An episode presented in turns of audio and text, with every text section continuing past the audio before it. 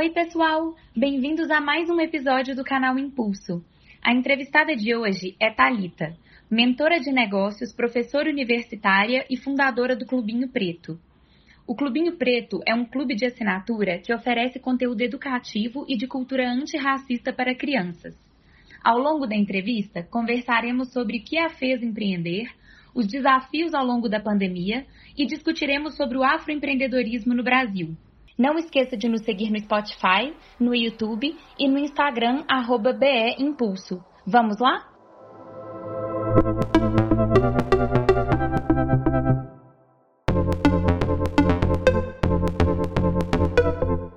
Pessoal, a entrevistada de hoje é a Thalita. Ela é dona do Clubinho Preto e ela vai contar aqui pra gente um pouco da história dela, de por que o Clubinho Preto e por que e o que, que foi necessário de conhecimento para ela conseguir abrir o Clubinho Preto da forma que ele é hoje. Então vamos lá, Thalita? Vamos lá, Patrícia. Primeiro eu queria agradecer muito o seu convite para falar hoje sobre o Clubinho Preto, que é um sonho que a gente vem realizando e que eu tenho muito orgulho e gosto muito de, de, de contar e de, de falar para as pessoas do surgimento dele. E eu acho que teve muito a ver com toda a sua trajetória, pelo, que, pelo pouco que eu conheço, pelo que a gente já conversou. Então, eu queria saber um pouco dessa relação do, da parte acadêmica, do seu aprendizado, com esse sonho, com esse projeto. Na verdade, eu já imaginava que eu iria empreender em algum momento. Né? Só que uh, esse momento parecia ser um pouco distante ainda, né? porque eu iniciei o doutorado. Então, quando a gente inicia o doutorado, a gente sabe que é uma agenda toda bloqueada aí durante uns quatro, cinco anos da nossa vida. Né? É, só que o próprio doutorado, as próprias pesquisas, as provocações que a minha orientadora, a professora a doutora Letícia Casotti, vinha fazendo, as reflexões que a gente ia fazendo, elas foram me levando a entender comportamentos de consumo né, de pessoas negras, de famílias negras, e nessas discussões, nessas reflexões, eu também acabei entendendo um pouco mais e entendendo que esse propósito de vida, que a, a princípio era um propósito né, de vida né, minha e do meu marido, que é a educação do nosso filho, esse propósito de vida, na verdade, ele se tornou um propósito de negócio, né? Então, foi muito interessante, né? Essa, essa, essa mistura, né? essa, essa complementariedade, né? Da, da, da Talita, né? Da Talita acadêmica, né? Pesquisadora, com a, a Thalita empreendedora. E agora explica para a gente um pouquinho, então, por que dessa complementariedade? Como é o Clubinho Preto? O Clubinho Preto, ele hoje nós temos um braço que é uma assinatura né? É uma assinatura para crianças, é um clube de assinatura infantil, antirracista e afrocentrado. Então, uh, o Clubinho Preto oferece uma experiência de consumo para as famílias e para as crianças, né? de mensalmente receber conteúdos que reforçam positivamente a negritude, levam educação e cultura afrocentrada e antirracista para famílias, para crianças negras e não negras. Então, é uma experiência né, que a família tem de abordar um assunto que muitas vezes é um assunto espinhoso, é um assunto que muitas vezes a gente também não tem repertório, não tem. A gente não teve educação né, sobre, a gente não teve letramento racial, a gente não teve muitas coisas na nossa infância, e agora a gente tem a oportunidade de oferecer para os nossos filhos. Então, é esse momento em que a família recebe esse material, né, que são livros, uh, brinquedos, roupas, acessórios, né? E é nessa descoberta, né, e nesse aprendizado na, no seio familiar é que acontece essa, esse compartilhamento de conhecimento. E é tudo produzido por você e pelo seu marido, inclusive a questão do conteúdo? Não, então, a gente, o nosso modelo de negócios é, a gente oferece é, é, é, essa experiência, né, essa assinatura, né, a gente começou com uma assinatura nesses moldes, né, Uh, e nós, tudo que a gente que a gente compra, né, todos os nossos fornecedores são afroempreendedores, né? Então isso também ajuda muito no nosso trabalho de curadoria, né? Porque nós, a nossa experiência como pai e mãe, né, ela é complementada por esses saberes, né, por esses afroempreendedores que produzem esses esses itens que vão na caixa das crianças. E é uma forma também, né, o, o Clubinho Preto, ele também é uma forma de atender a essa demanda reprimida e de fazer essa concentração desses, desses afroempreendedores. Então, é muito importante esse trabalho também, porque na verdade é como se a gente estivesse fazendo um encadeamento produtivo, né? É como se a gente estivesse também contribuindo para esse ecossistema afroempreendedor, para que ele ganhe força. E como que tem sido a evolução desse ecossistema afroempreendedor nos últimos anos? Ah, então, essa é uma pergunta bem interessante, porque antes mesmo né, de, de iniciar o, o, doutorado, eu, eu, sou mentora de negócios, né?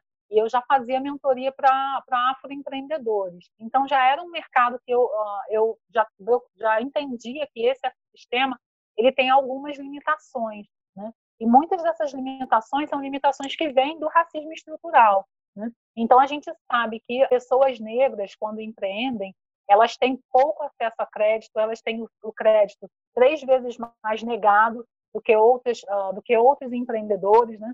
Então a gente sabe que empreender no nosso país não é nada fácil, né? Numa forma geral para todas as pessoas, mas especialmente para as pessoas negras e para negócios também voltados para pessoas negras, a gente encontra uma dificuldade muito maior, porque além de todos os componentes, a gente ainda tem o racismo também que vai nos acompanhar né, em qualquer lugar que a gente for e também é, nas questões relacionadas a, a, a, a empreender, né, a empreender e gerir um negócio.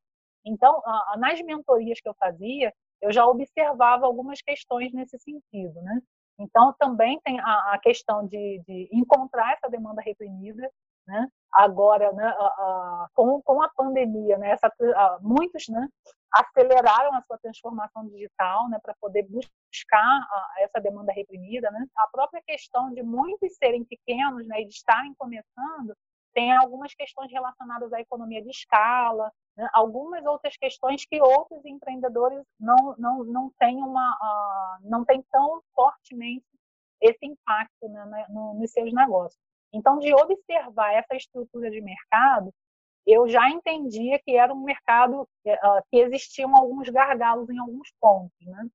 E aí eu acabei, né, com a maternidade, eu acabei entendendo que era o, era o momento de trabalhar melhor o mercado infantil, né?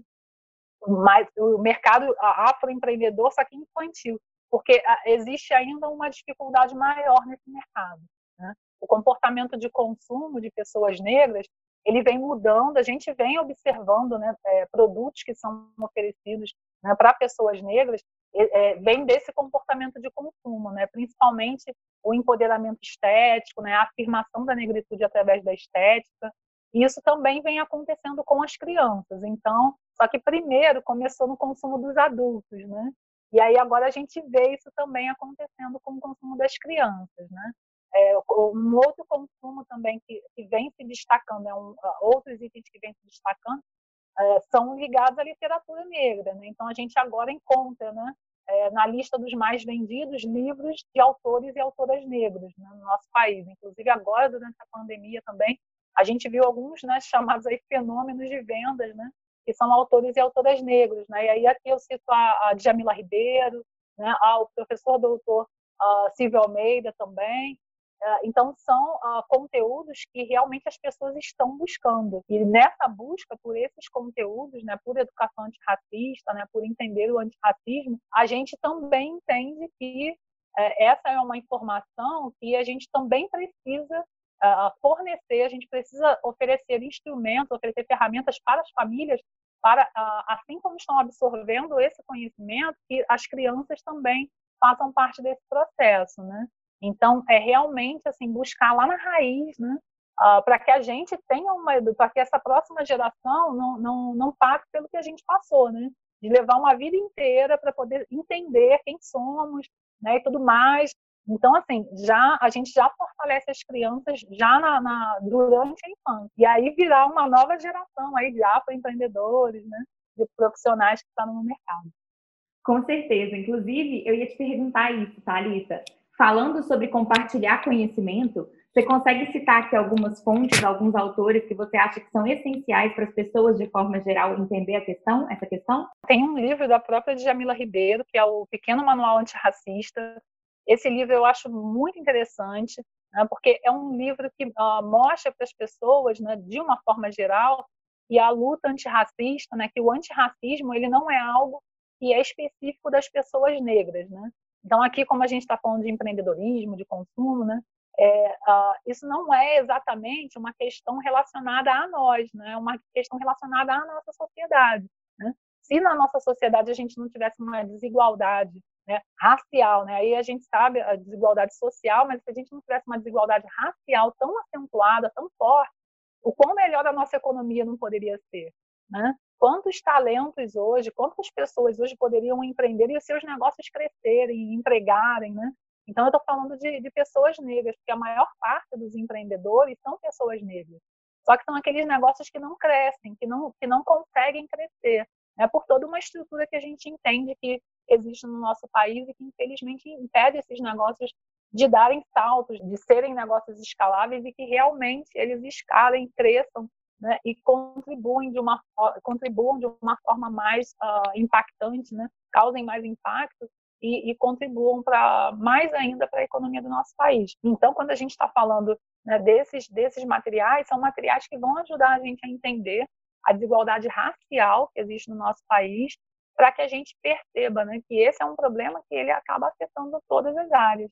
E eu achei super legal porque você começou me contando como que está sendo a evolução e a aceitação do Clubinho Preto. Queria que você falasse aqui também um pouco disso. Então, na verdade, né, até por conta mesmo das pesquisas né, que a gente, que eu vinha fazendo, que a professora a doutora Letícia Casotti também vinha me orientando, né, é, eu, eu, comecei o Clubinho Preto né, com um foco muito grande em crianças negras. Né? E aí a maternidade também traz isso. A experiência de consumo de uma criança negra, ela é diferente de uma experiência de consumo de uma criança branca. Vira e mexe, talvez você ouça né, falar ou veja notícias né, de pessoas no varejo, né, é, principalmente homens negros, que são seguidos. A pessoa entra numa loja, ela é seguida né, pelo segurança. Né? Então, assim, pessoas negras, infelizmente, elas não são vistas como consumidores, né, como pessoas que vão consumir isso principalmente quando a gente está falando de marcas de produtos e serviços aí com maior valor agregado, né?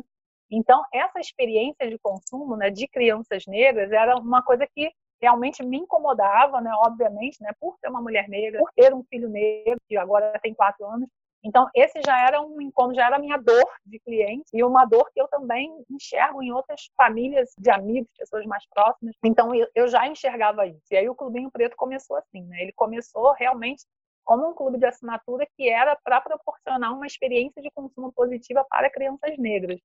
E aí, em abril, nós iniciamos o Clubinho Preto. Né? É, na verdade, assim, chegou a pandemia, era um modelo de negócio que eu já tinha desenhado ano passado, vinha conversando com algumas pessoas, participei de alguns eventos. Na verdade, eu fui em alguns eventos com meu filho, que são eventos voltados principalmente para a cultura negra, né, para crianças. Então, aí eu destaco um evento que aconteceu aqui no Rio, que foi o AIO, a contação de histórias negras né, para crianças que aconteceu aqui no Rio no ano passado e reuniu autores, contadores de histórias de outros estados. E lá eu conversei, conheci pessoalmente o professor doutor Renato Nogueira e, uh, e o Sandro Lopes, que são o autor e ilustrador dos livros de uma coleção que é uma coleção bastante importante, que é a Nanã Nilo. E lá eu conversei com ele, conheci outras pessoas também, fui conhecendo outros afroempreendedores. E aí essas pessoas foram as pessoas que eu comecei a trabalhar na, nas caixas do Clubinho Preto. Então, quando chegou em, quando chegou a pandemia, né, que eu percebi que uh, em março, né, eu percebi que talvez a qualificação do doutorado não ia ser na data em que eu estava me programando, né? Porque com criança em casa, né, gente, a realidade é né, que quem tem filho pequeno em casa tem dificuldade de exercer uma série de, de, de papéis, de tarefas, enfim. Então eu, eu, meio que reprogramei. E aí foi o momento de eu tirar do papel esse modelo de negócio. Né? Então eu tirei do papel esse modelo de negócio e foi o Clubinho Preto na, na, na em março, né? Logo quando entrou a pandemia, eu chamei uma amiga para conversar, que é uma comunicóloga especializada em antirracismo, e a gente começou a pensar a marca e as redes sociais. Então a gente começou, de fato, a trabalhar a marca e as redes sociais, né? Só que no segundo post do Instagram já surgiram interessados. Então as pessoas já começaram a responder: "Ah, como é que faz para assinar?" Né? E a gente tinha, nós tínhamos 300 seguidores. E aí eu fui procurar aquelas pessoas que eu já tinha conversado, que eu tinha feito networking, conseguir mapear, né? Porque naquela época, né, abril, eu estou falando do dia 8 de abril. No dia 8 de abril, a gente não sabia se ia ter barreira sanitária, por exemplo. A gente ia conseguir sair da, do município do Rio, né? Então, eu tinha mapeado alguns afroempreendedores, onde estavam os estoques desses afroempreendedores, e assim eu consegui uh, atender ainda em abril os 10 primeiros assinantes que fecharam com a gente. Eu achei legal demais, porque assim, igual você falou, no segundo post já teve essa reação e aí já começou a crescer, vocês já estão com um número grande de seguidores. Como é que foi assim esse crescimento? Com a pandemia também, né, e a gente fazendo tudo, né, é, as entregas, a gente também fez as entregas no nosso carro particular. Isso foi bom para a gente poder conhecer e aproximar, né, se aproximar um pouco mais né, dos assinantes. A gente tem assinantes, né, hoje a gente tem assinantes que moram no Leblon e a gente tem assinantes que moram dentro da favela. Né? Então, é, assim, são realidades totalmente diferentes, né? E isso também nos ajuda a entender né, as motivações de compra, né, e realmente assim, a dor né, e as dores das, uh, dos nossos assinantes, das pessoas que estão interessadas, para a gente poder fazer os ajustes necessários no nosso modelo de negócio. De 300 seguidores, a gente converteu 10 assinaturas. Então, isso foi muito legal, foi um conteúdo realmente que engajou né? Então, aquela questão da teoria mesmo de ah, conteúdo é que realmente faz o funil de vendas, né? que, que, que faz a, a chegarem né, interessados e tal. É, gente, isso aí, a, a prática é, é, isso, tá? É isso mesmo. Então, até o momento, a gente realmente prezou mesmo pelo conteúdo, e esse conteúdo foi um conteúdo que trouxe mesmo uma galera que realmente está assim, buscando, né? Trouxe essa demanda reprimida. É, então, a gente tinha né, 10 assinantes, desses 10 primeiros assinantes, nove assinaturas eram para crianças negras, e uma assinatura era para uma criança branca. Poxa, na, na, minha cabeça, eu imaginei que todos que fossem se interessar teriam assinaturas para crianças negras, né? Então, dali eu já fui acompanhando, né? E conforme o tempo foi passando, mais famílias brancas foram chegando, mais famílias não negras foram chegando. E da experiência também de troca com essas famílias, eu comecei a perceber que existe também uma demanda de famílias não negras buscando sobre conteúdo antirracista para os filhos. E essa troca foi muito importante para a gente poder também fazer algumas adaptações no modelo de negócios e entender, né? Uma coisa que, na verdade, assim, é óbvia e básica, né? mas que no negócio eu estava tão imersa nessa experiência de consumo para crianças negras, né? E eu não percebi que quando a gente oferece esse tipo de conteúdo, na verdade a gente precisa oferecer esse tipo de conteúdo para todas as crianças, porque ah, os nossos filhos eles vão interagir, eles vão uh, estar o tempo todo com crianças não negras. Então, a gente precisa, na verdade, que essa nova geração que está chegando tenha acesso a esse tipo de conteúdo. Né? Hoje, a gente tem mais de 100 assinantes e a gente agora está se estruturando para poder escalar com a, a, a, essa estruturazinha de pandemia, né? É, de trabalhar em casa e tudo mais, a gente já não dá conta de a, conseguir atender todas as pessoas que nos procuram. Então, a gente meio que para um pouquinho, né, às vezes, de colocar assinante para dentro para poder manter realmente a qualidade de atendimento e tudo mais. E agora a gente está se estruturando para poder ter uma estrutura que atenda mais gente, né, para a gente poder abrir as entregas para o Brasil inteiro, que é uma coisa que a gente ainda não conseguiu fazer. Maravilha, Thalita. E deixa eu te perguntar, como mentora, o que, que você percebeu que aconteceu nesse momento de pandemia nos negócios de afrodescendentes? A gente sabe que a, a pandemia ela foi muito cruel para diversos segmentos né, de mercado de uma forma geral. Para os afroempreendedores, essa foi uma questão que, uh, que bateu muito de frente né, com a gente, porque Normalmente, né, pessoas negras, né, quando a gente empreende, a maior parte das vezes a gente vai empreender por necessidade. Quando a gente empreende por oportunidade, é realmente assim, numa situação em que a gente já teve alguns acessos e tudo mais, e que a gente consegue uh, empreender por oportunidade, planejando, né, esperando esses resultados acontecerem. Então, assim, a pandemia, ela meio que fez com que todo mundo que está já estava empreendendo tivesse uma dificuldade muito grande para escoar seus produtos. Os afroempreendedores, eles contam muito com feiras. Então, existem algumas feiras que são feiras realmente voltadas para afroempreendedorismo e são feiras presenciais. Por mais que eles eh, fizessem vendas também online, esse momento da feira era o momento de estar ali junto com os clientes, de, uh, de fazer as vendas, de ter novos clientes, né, de ampliar as vendas. E essas vendas e essas feiras não aconteceram. É, teve uma feira, inclusive, que ela ia acontecer e ela foi cancelada. Que é um evento, na verdade, que tem uma feira que se chama Wakanda em Madureira. Ele acontece no Parque de Madureira. Então, esse foi um, um evento que já ia acontecer. Vários afroempreendedores já tinham, uh, enfim, se estocado, já tinham produzido para vender nessa feira. E essa feira ela foi, ela foi cancelada no dia anterior. Né? Então, muita gente que se programou para ter aquele estoque para poder vender, depois uh, teve que enfrentar essa dificuldade de não acessar essas pessoas. E especialmente para pessoas negras, né, para consumidores negros, esse momento de pandemia, ele também foi um momento muito complicado, porque a gente viu aí as notícias relacionadas aos números de mortes né, relacionados à pandemia. Então, fora a questão social, né, a gente sabe que a pandemia ela afeta muito os mais pobres, né, mas quando a gente faz um recorte racial, é, isso também mostra para a gente que quem está morrendo muito mais né, na pandemia são as pessoas negras. Isso, se a gente for pegar os números dos Estados Unidos que a gente teve acesso primeiro, isso já era uma realidade lá. Então, lá é uma população negra de 13%.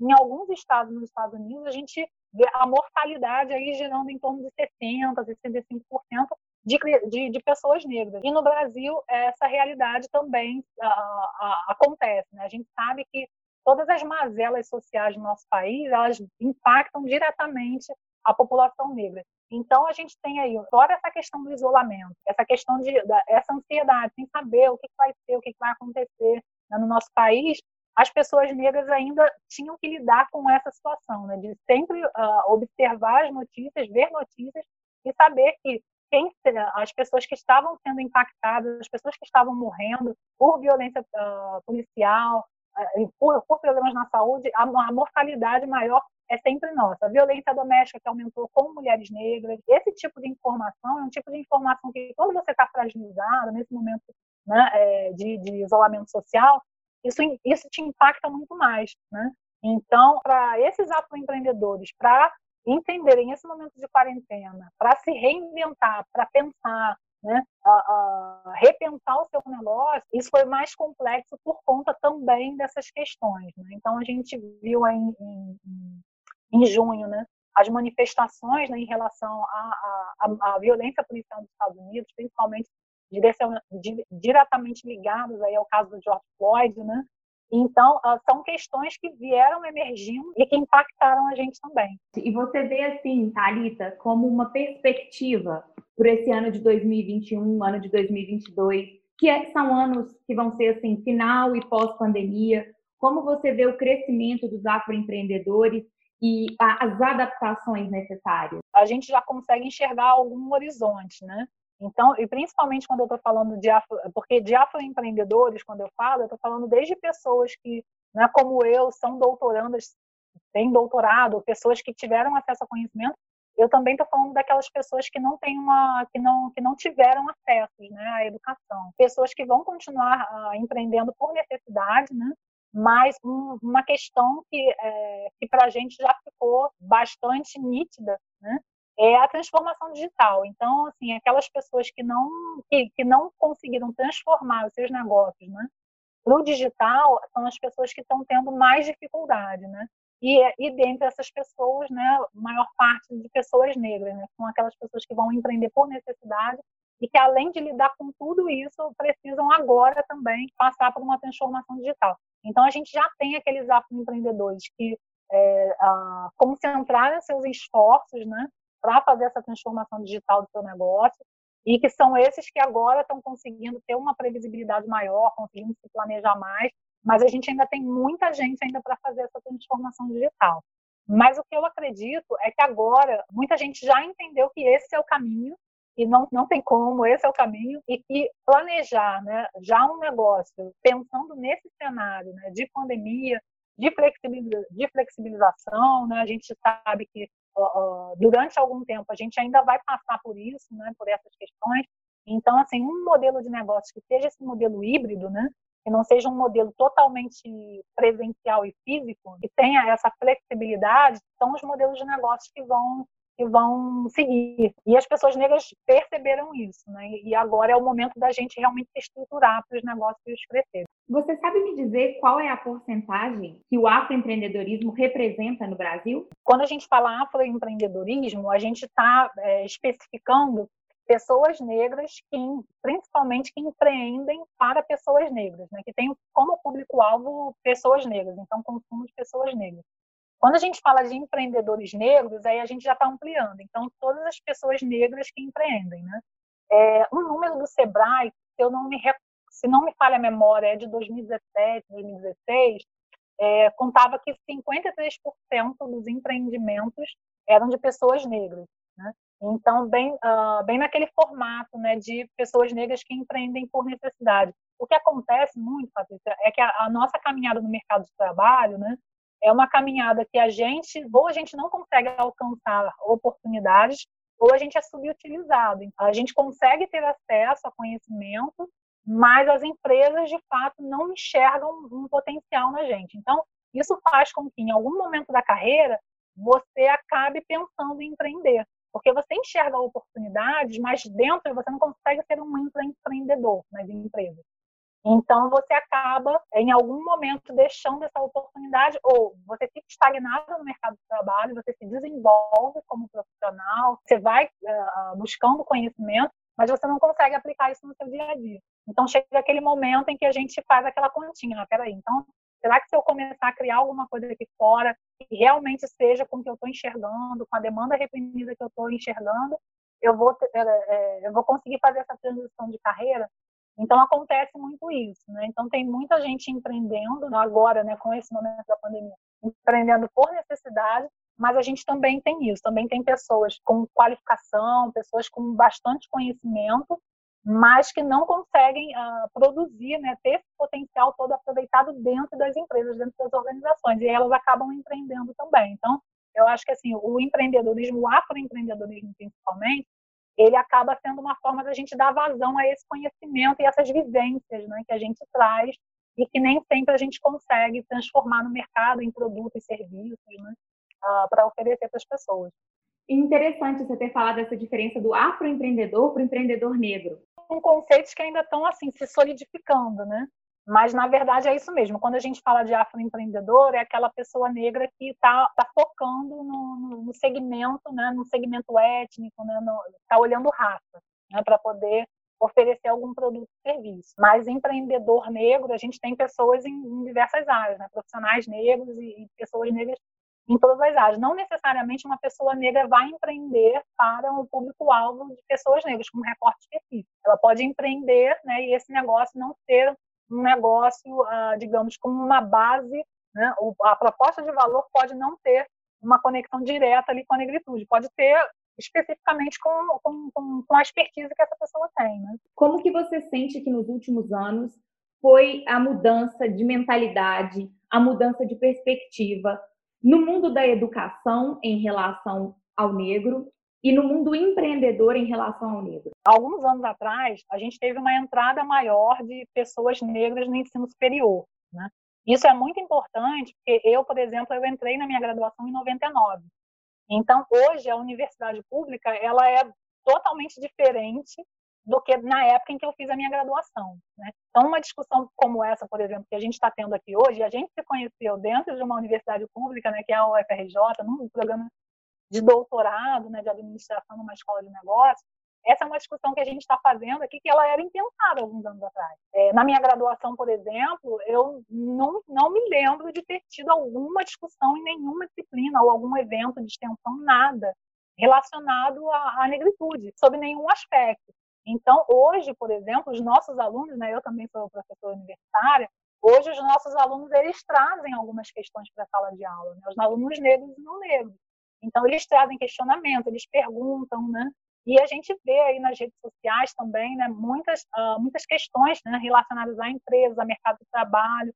Então, assim, hoje, a chegada né, mais recente de pessoas negras no ensino superior contribuiu e muito também para o que é discutido hoje, né, e para o que a gente pensa. Então, uh, eu acredito que mais negócios, né, como o Clubinho Preto, né, mais afroempreendedores, mais empreendimentos e mais profissionais negros né, que vão empreender em outras, né, em qualquer área, mas que vão trazer essa vivência, isso vai ser muito importante para as empresas, né, para, os, para os empreendimentos. E essa é uma caminhada que está acontecendo. Então, a gente já teve um acesso aí ao, ao, ensino superior. Aos poucos também a gente vai conseguindo acessar os programas de mestrado e doutorado. E as pessoas vão entendendo um pouco mais né, sobre o mercado, sobre o, sobre o ecossistema, para também oferecer seus produtos e serviços. Então, eu vejo assim de uma forma bem, bem positiva. E o mercado cada vez mais ele vai se, vai se diversificar. Eu acredito que isso é algo que vai acontecer. Talvez não na velocidade que a gente gostaria, né? Mas já está acontecendo.